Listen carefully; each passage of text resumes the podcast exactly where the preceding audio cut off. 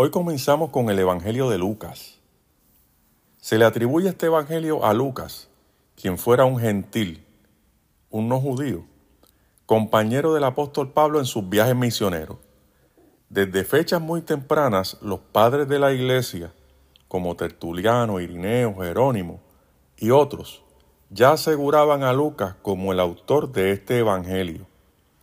La fecha de este Evangelio se ubica entre el año 75 y 85 después de Cristo y posiblemente fue redactado en Grecia. El dato de la fecha es importante porque ya para esta época, para esa fecha en que Lucas redacta su documento, ya el templo había sido destruido porque fue destruido por Roma en el año 70. Las fechas también son importantes porque nos dicen que estos eventos que están redactados en el Evangelio todavía estaban dentro del marco del tiempo de un siglo.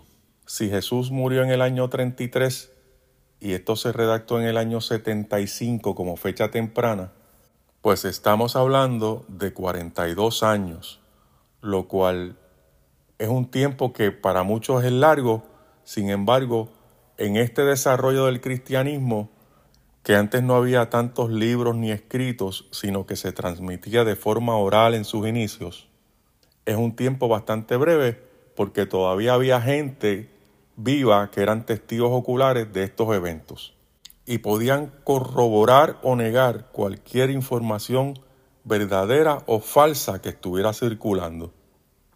Lucas se conoce como el médico amado en su Evangelio hay varias referencias a términos médicos que revelan su conocimiento en la medicina de aquel tiempo.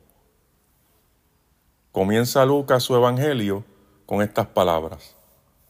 Puesto que ya muchos han tratado de poner en orden la historia de las cosas que entre nosotros han sido ciertísimas, tal como nos lo enseñaron los que desde el principio lo vieron con sus ojos y fueron ministros de la palabra me ha parecido también a mí, después de haber investigado con diligencia todas las cosas desde su origen, escribírtelas por orden, oh excelentísimo Teófilo, para que conozcas bien la verdad de las cosas en las cuales has sido instruido.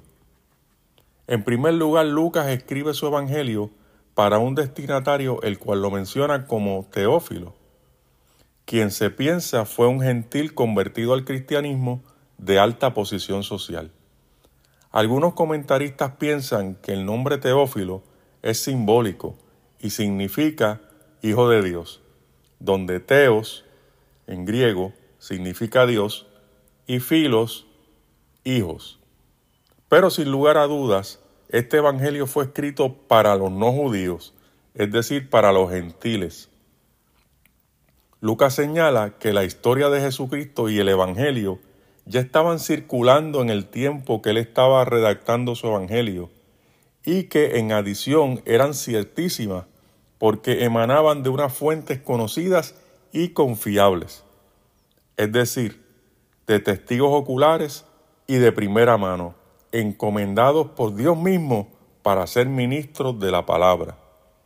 Lucas entonces va mucho más allá y procura con mucha diligencia poner en orden el Evangelio de Jesucristo, haciendo una investigación detallada, minuciosa y profunda.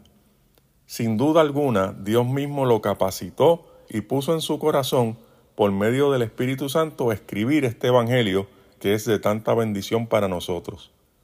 Lucas utiliza varias fuentes. Él utiliza los escritos utilizados también por Marcos y Mateo, que ya estaban en circulación y en adición añade material propio de fuentes orales. Se piensa que Lucas conoció a María y ella le comunicó todas estas verdades que aparecen en los primeros capítulos del Evangelio de Lucas, en torno al nacimiento y a la infancia de Jesús. Así que con mucho entusiasmo comenzamos esta gran aventura a través de este gran Evangelio el Evangelio de Lucas.